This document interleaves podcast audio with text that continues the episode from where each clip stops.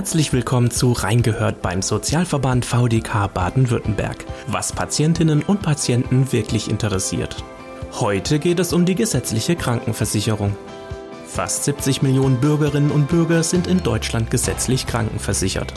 Dabei liegt die Hauptaufgabe der gesetzlichen Krankenversicherung, kurz GKV, darin, die Gesundheit der Versicherten zu erhalten, wiederherzustellen oder ihren Gesundheitszustand zu bessern welche Leistungen die GKV im Allgemeinen bietet und zu welchen Problemen es mit Versicherten und Kassen kommt, verrät VDK-Patientenberaterin Jelka Pinteric heute Nina Petrovic Foto.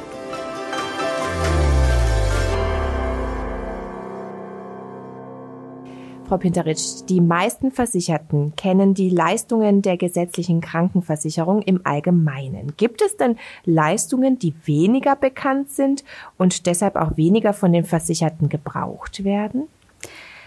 Ein wesentliches Merkmal der gesetzlichen Krankenversicherung ist ja das Sachleistungsprinzip. Das heißt, mhm. der Versicherte geht zum Arzt, ins Krankenhaus, legt seine Versichertenkarte äh, vor, wird behandelt und hat mit der Abrechnung gar nichts zu tun.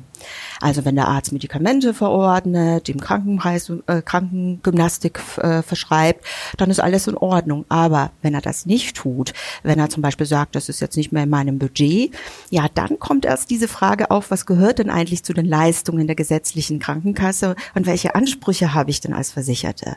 Und dann melden sich die Ratsuchenden bei uns in der VDK Patientenberatung und dann merken wir, hm, die Leistungen im Einzelnen sind gar nicht so bekannt. Mhm. Äh, das ist auch gar nicht verwunderlich, weil äh, das System ist gar nicht so leicht zu durchschauen. Äh, es gibt jetzt keine Liste, wo alle Leistungen der gesetzlichen äh, Krankenkasse stehen, sondern es ist so, das Sozialgesetzbuch 5, das gibt den Rahmen vor und dann muss das durch den gemeinsamen Bundesausschuss äh, in Richtlinien dieser Rahmen ausgefüllt mhm. werden. Mhm. Dann sind wir als VDK Patientenberatung gefragt, ja zum Beispiel dem Patienten zu erklären, warum nicht verschreibungspflichtige Arzneimittel eben nicht zum Leistungskatalog der gesetzlichen Krankenkasse gehören, aber es gibt Ausnahmen. Und das ist zum Beispiel, wenn jemanden nach einem Schlaganfall oder nach einem Herzinfarkt so eine Thromboseprophylaxe äh, braucht, dann wird auch Acetylsalicylsäure ASS, dann ist das auch Leistung der gesetzlichen Krankenkasse. Wenn Sie mich jetzt fragen, welche Leistungen kennen die äh, Versicherten jetzt im Einzelnen nicht, dann würde ich sagen, das sind oft Leistungen, die vielleicht neu in den Gesetzeskatalog kommen, zum Beispiel neue Behandlungsmethoden. Da ist zum Beispiel Beispiel Liposuktion, also äh, Absaugung des Fettgewebes bei einer bestimmten Erkrankung, Lipödem Stadium 3, das ist jetzt befristet bis 2024 im Leistungskatalog oder Früherkennungsuntersuchungen oder auch Satzungsleistungen. Das ist bei den Versicherten auch äh, Satzungsleistungen der eigenen Krankenkasse nicht so bekannt. Weil es einfach zu neu ist. Weil äh, man nicht immer in die Satzung mhm. der Krankenkasse reinschaut. Und bei den neuen ist es so, weil man halt auch nicht in die Richtlinien des gemeinsamen Bundesausschusses mhm. reinschaut. Rund 95 Prozent der Leistungen in der gesetzlichen Krankenversicherung sind tatsächlich gesetzlich vorgeschrieben. Ähm, Gibt es da überhaupt noch Unterschiede zwischen den Krankenkassen äh, im Einzelnen? Ja, das sind eben diese fünf Prozent und das mhm. können eben die Krankenkassen in den Satzungen regeln, also Leistungen, wie Sie schon sagten, die nicht im äh, äh, keinen gesetzlich, auf die man keinen gesetzlichen Anspruch hat. Und das können sein so Reiseimpfungen, das können auch alternative äh, Arzneimittel sein, so homöopathische Arzneimittel. Das äh, können äh, Früherkennungsuntersuchungen äh, sein, also dass der Gesundheitscheckup schon zu einem früheren Zeitpunkt gewährt wird. Also da gibt's viele Leistungen, die in der Satzung geregelt werden können. Unterscheiden tun sich auch die Krankenkasse, was jetzt so den Service angeht, also wie viele Geschäftsstellen äh, gibt es vor Ort auch oder gibt's nur eine bundesweite Hotline. Ähm, viele Krankenkassen haben auch so medizinische Hotlines oder sie vermitteln einen Facharzttermin. Das sind alles so zusätzliche Leistungen, die eine Krankenkasse erbringen kann. Das ist so quasi der Wettbewerb zwischen den einzelnen Krankenkassen. Richtig. Und dann gibt es noch, also grundsätzlich ist der Beitrag ja bei allen Krankenkassen gleich, dieser allgemeine Beitrag von 14,6 Prozent äh, der Bruttoeinnahmen. Mhm. Ähm, es gibt den sogenannten Zusatzbeitrag und der kann sich ähm, unterscheiden. Also eine Krankenkasse verlangt vielleicht nur 0,5 Prozent, die andere äh, verlangt ein Prozent. Das, der Hintergrund ist das, äh, dass die Krankenkassen manchmal mit dem Geld, das sie äh, von dem Gesundheitsfonds bekommen, nicht auskommen und dann mhm. können sie diesen Zusatzbeitrag erheben. In einer Umfrage der Plattform Statista gaben 10 Prozent der Befragten im Jahr 2019 an, mit den Leistungen ihrer Krankenkasse etwas unzufrieden zu sein. Bekommen Sie das in der Patientenberatung mit? Ja, also Patienten wenden sich an uns, an die VDK-Patientenberatung, wenn sie ein Problem mit der Krankenkasse haben. Also wenn die Krankenkasse das Krankengeld einstellt, wenn sie die Fahrtkosten nicht erstattet, wenn sie eine neue Behandlungsmethode, wenn sie da die Kosten nicht übernehmen will, wenn mhm. äh, bestimmte Arzneimittel nicht übernommen werden, dann wenden sich die, äh, die Ratsuchenden an uns und die sind natürlich mit den Leistungen der mhm. Krankenkasse dann nicht zufrieden. Stichwort Arzneimittel nicht übernommen. Ich muss selber sagen, jedes Mal, wenn ich zum Hausarzt gehe, bekomme ich von meinem Hausarzt fast immer Medikamente, meist aus dem homöopathischen Bereich, aus dem pflanzlichen, äh, auf pflanzlicher Basis basierend. In der Apotheke zahle ich diese Medikamente selbst. Das ist dann so ein Punkt, wo die meisten Menschen sich fragen, hm, warum eigentlich? Ja. ja. Also das hat jetzt damit zu tun, dass eben die nicht verschreibungspflichtigen Medikamente, also da, wo sie kein Rezept brauchen, also mhm. äh, die sie auch rezeptfrei in der Apotheke bekommen, dass die aus dem Leistungskatalog der gesetzlichen Krankenkasse herausgenommen sind, mhm. außer in Ausnahmefällen. Da gehören jetzt die homöopathischen Arzneimittel aber nicht dazu. Aber trotzdem habe ich eine gute Nachricht für Sie. Es gibt ganz viele Krankenkassen, die das als Satzungsleistung äh, haben und manchmal weiß man das nicht. Mhm. Deswegen lohnt eine Nachfrage bei der Krankenkasse. Und äh, wichtig ist nur, dass Sie dieses grüne Rezept dann vom äh, Arzt bekommen. Also das ist dann diese Empfehlung für dieses Arzneimittel und dass Sie natürlich auch die Rechnung aufbewahren. Und dann geht das dann auch eventuell rückwirkend. Und dann kann ich das zum Beispiel am Ende des Jahres bei meiner Krankenkasse einreichen, bekomme eventuell einen, mhm. einen Teil des Geldes. Ja, genau. Das ist meist gestaffelt, aber mhm. ich würde Ihnen empfehlen, jetzt nicht bis Ende des Jahres zu warten, sondern sich bei der Krankenkasse zu informieren, wie die Formalitäten mhm. sind. Das mache ich doch gleich im Anschluss. Gut. Wie bewertet denn der VDK die immer steigenden Zuzahlungen in den Krankenkassen? Ja, das ist ein großes Problem und äh, der Sozialverband VDK äh, fordert natürlich, dass diese Belastung der Patienten durch die immer steigenden Zuzahlungen eben aufhören muss, weil mhm. es kann nicht sein, dass gerade ältere und chronisch kranke Menschen so viele Zuzahlungen leisten äh, müssen und äh, es ist ja so, es gibt zwar eine Zuzahlungsbefreiung, aber auch chronisch Kranke müssen ein Prozent ihres Bruttoeinkommens an Zuzahlungen trotzdem zahlen. Also mhm. es gibt keine Regelung, äh, keine Härtefallregelung, dass man also vollkommen also von den Zuzahlungen befreit wird. Und äh, das ist natürlich eine zusätzliche Belastung. Es gibt ja auch noch so einen Eigenanteil, den man vielleicht bei einem Hilfsmittel auch noch mal selber zahlen muss. Äh, dann gibt es die ganzen nicht äh, verschreibungspflichtigen Medikamente, die man selber äh, zahlen äh, muss. Und das kommt ja auch alles nach, mhm. noch dazu. Und deswegen fordert auch der VDK, dass eben auch äh, nicht verschreibungspflichtige Medikamente für ältere und chronisch kranke Menschen in den Leistungskatalog der gesetzlichen gesetzlichen Krankenkasse aufgenommen wird.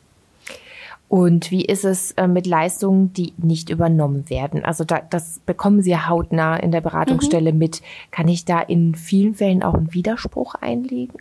Ja, Sie können einen Widerspruch äh, einlegen. Also ein Beispiel ist zum Beispiel, dass man ähm, von der Krankenkasse einen Bescheid bekommt, wo steht, ab einem gewissen Zeitpunkt bekommen Sie kein Krankengeld mehr, äh, weil der medizinische Dienst der Krankenversicherung festgestellt hat, dass sie wieder arbeitsfähig ist. Dann ist natürlich das Erstaunen groß und natürlich auch die Sorge sehr groß.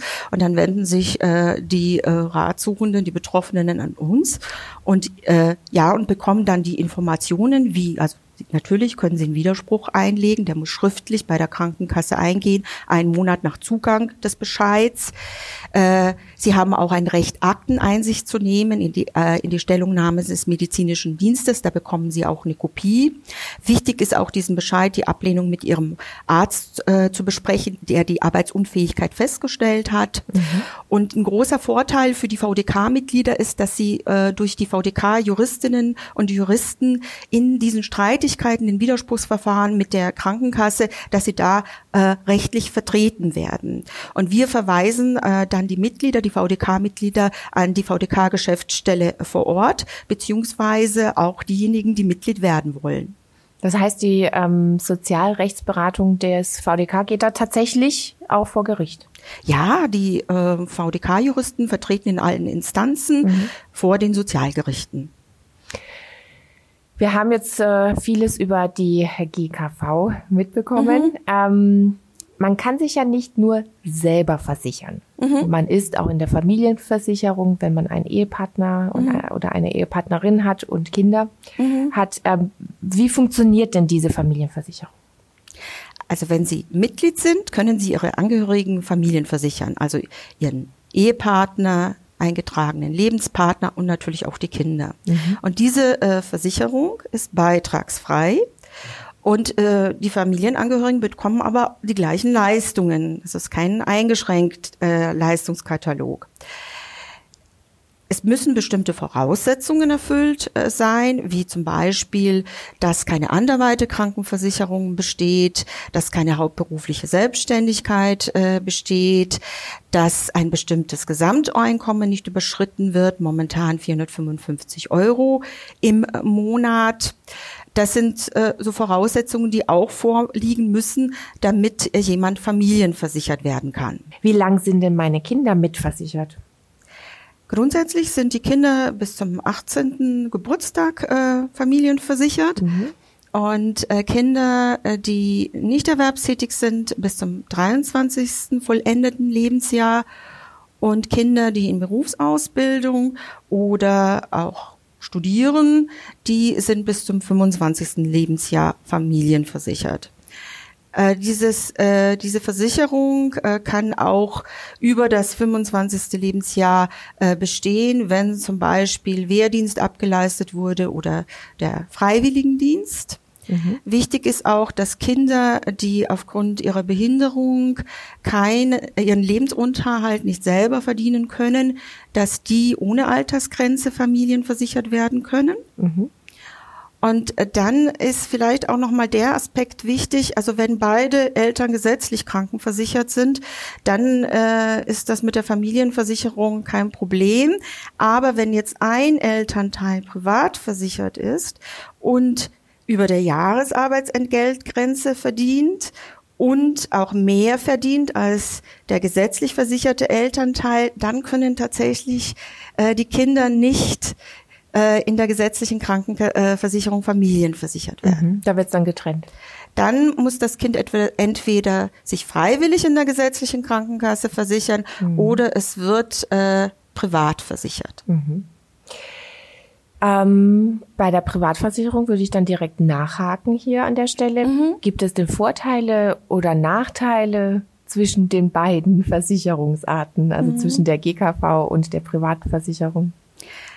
Also erstmal in der gesetzlichen Krankenversicherung können sie nicht abgelehnt werden, wenn sie einen Versicherungstatbestand erfüllen. Also wenn mhm. sie pflichtversichert äh, werden oder wenn sie äh, die Voraussetzungen der Familienversicherung oder Freiwilligung, äh, Freiwilligenversicherung äh, erfüllen, dann kann die gesetzliche Krankenkasse sie nicht ablehnen, weil äh, sie an Vorerkrankungen leiden. Mhm. Das ist anders bei der privaten Krankenkasse. Die private Krankenkasse, die kann, die prüft ja den Gesundheitszustand, die kann sie äh, aufgrund von Vorerkrankungen ablehnen oder einen Risikozuschlag äh, verlangen oder auch Grund, wenn sie sehr spät äh, in die private Krankenkasse äh, eintreten wollen, dann kann sie sie auch wegen dem Alter ablehnen. Mhm.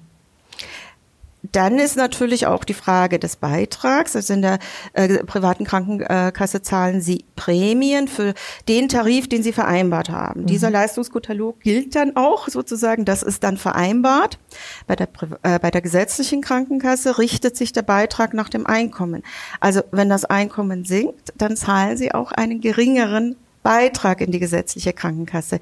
Wir haben halt auch viele Ratsuchenden, die ähm, Rentner sind und in der privaten Krankenkasse und die Beiträge äh, oder die Prämien steigen und ähm, die möchten dann zurück in die gesetzliche Krankenkasse. Und das ist dann leider nicht möglich das oder unmöglich quasi. Es gibt nur wenige Ausnahmefälle, aber in, in grundsätzlich ist es erstmal nicht möglich.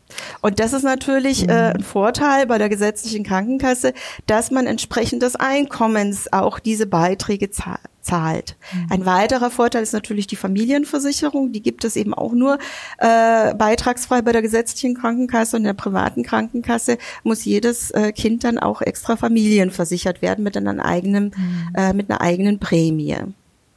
Und das Bonusprogramm ist auch ein weiterer Vorteil von äh, der gesetzlichen Krankenkasse. Ähm, was, was beinhaltet denn, also welche Vorteile habe ich das, durch das Bonusprogramm? Also ich würde das jetzt gar nicht so im Vergleich mit der privaten Krankenkasse, also das ist natürlich nochmal ein zusätzliches, mhm. ähm, äh, zusätzliche, ja, Leistung, ähm, da geht es um die Gesundheitsprävention. Äh, mhm. äh, es soll eben es Versicherte motiviert werden, äh, sich gesundheitsbewusst zu verhalten. Und äh, dafür sammeln sie Punkte, wenn sie ähm, Kurse, Gesundheitskurse machen, Sport machen, wenn sie Früherkennungsuntersuchungen, äh, wenn sie an denen teilnehmen, ähm, wenn sie um so Kurse Umgang mit Stress belegen.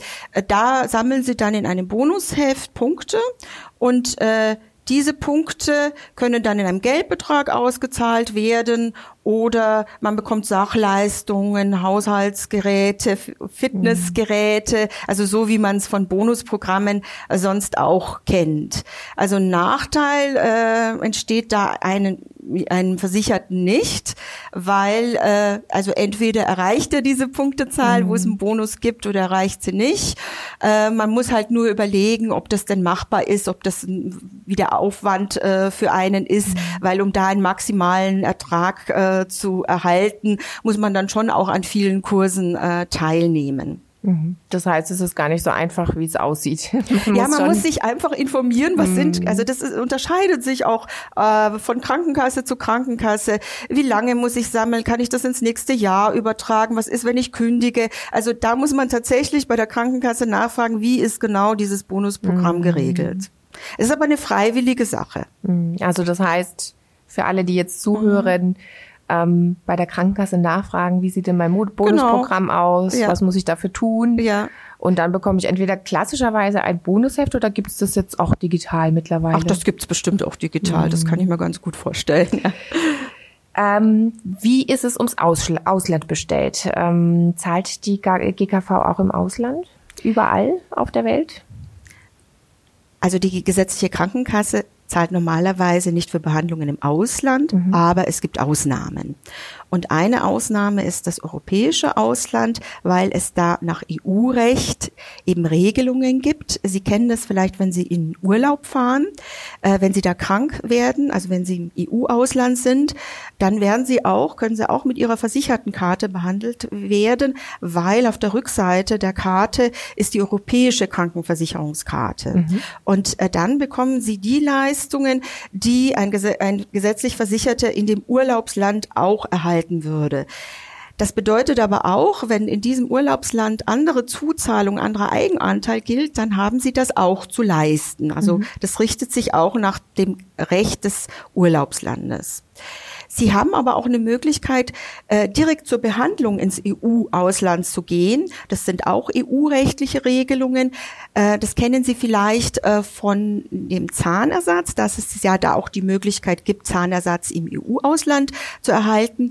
Da ist es aber immer wichtig, Sie brauchen auch beim Zahnersatz im EU-Ausland einen Heilkostenplan, den Sie vorher vor der Behandlung bei der Krankenkasse vorlegen müssen und die Krankenkasse muss ihn vor der Behandlung genehmigen. Also immer, wenn Sie gezielt zur Behandlung ins EU-Ausland gehen, bitte vorher informieren mhm. und gerne auch bei uns in der VDK Patienten- und Wohnberatung.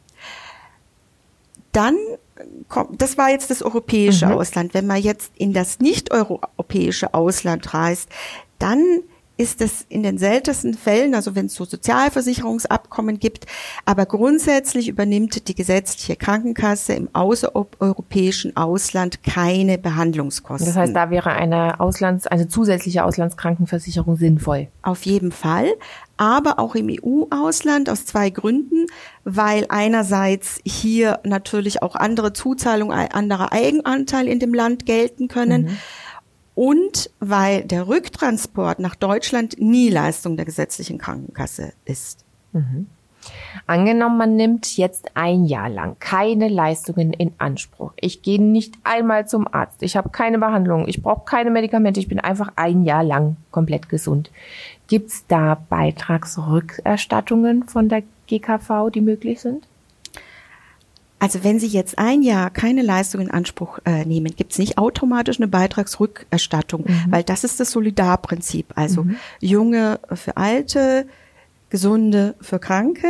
Mhm. Aber was Sie vielleicht ansprechen, ist dieser Wahltarif Beitragsrückerstattung. Mhm. Also diesen Tarif kann man bei der Krankenkasse wählen und dann kann man, wenn man ein Jahr lang keine also ähm, keine Leistungen in Anspruch nimmt, ausgeschlossen sind äh, Vorsorgeuntersuchungen, Impfschutzimpfungen und auch oft ähm, Arztbesuche, bei denen eben kein Medikament, also bei dem nichts verordnet wird, die sind dann ausgeschlossen. Aber wenn Sie ansonsten keine Leistungen in Anspruch äh, nehmen, bekommen Sie einen Monatsbetrag äh, für dieses äh, Jahr zurückerstattet. Mhm.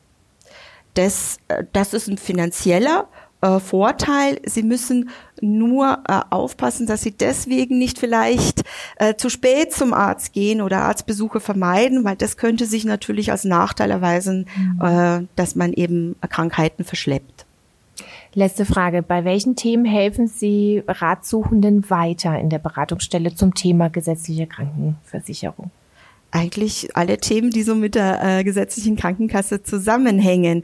Also Krankengeld, Reha-Antrag, äh, Reha Fahrtkosten, Hilfsmittel, Heilmittel, Wahltarife, Wechsel äh, der gesetzlichen Krankenkasse. Also so äh, wie kündige wie ich eine Krankenkasse? Alles, was im SGB V sozusagen steht. Mhm. Und auch in den Richtlinien des gemeinsamen Bundesausschusses und wenn es um Verträge geht, die Leistungsbringer mit den Krankenkassen haben. Also das ist ein sehr vielfältiges Angebot. Prima. Dann hoffen wir, dass viele Ratsuchende dieses Angebot in Anspruch nehmen. Gerne. Danke, dass Sie bei uns waren. Vielen Dank und danke fürs Zuhören. Weitere Informationen zum Thema gesetzliche Krankenversicherung und Kontaktmöglichkeiten zur VDK Patientenberatung gibt es in den Show Notes dieser Episode. Bis zum nächsten Mal. Tschüss. Das war Reingehört beim Sozialverband VDK Baden-Württemberg, was Patientinnen und Patienten wirklich interessiert.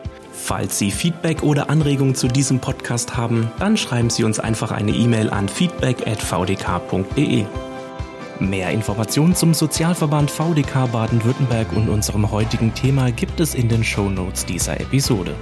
Wenn Ihnen der Podcast gefällt, dann abonnieren Sie ihn gerne kostenlos. Natürlich freuen wir uns auch auf eine positive Bewertung von Ihnen.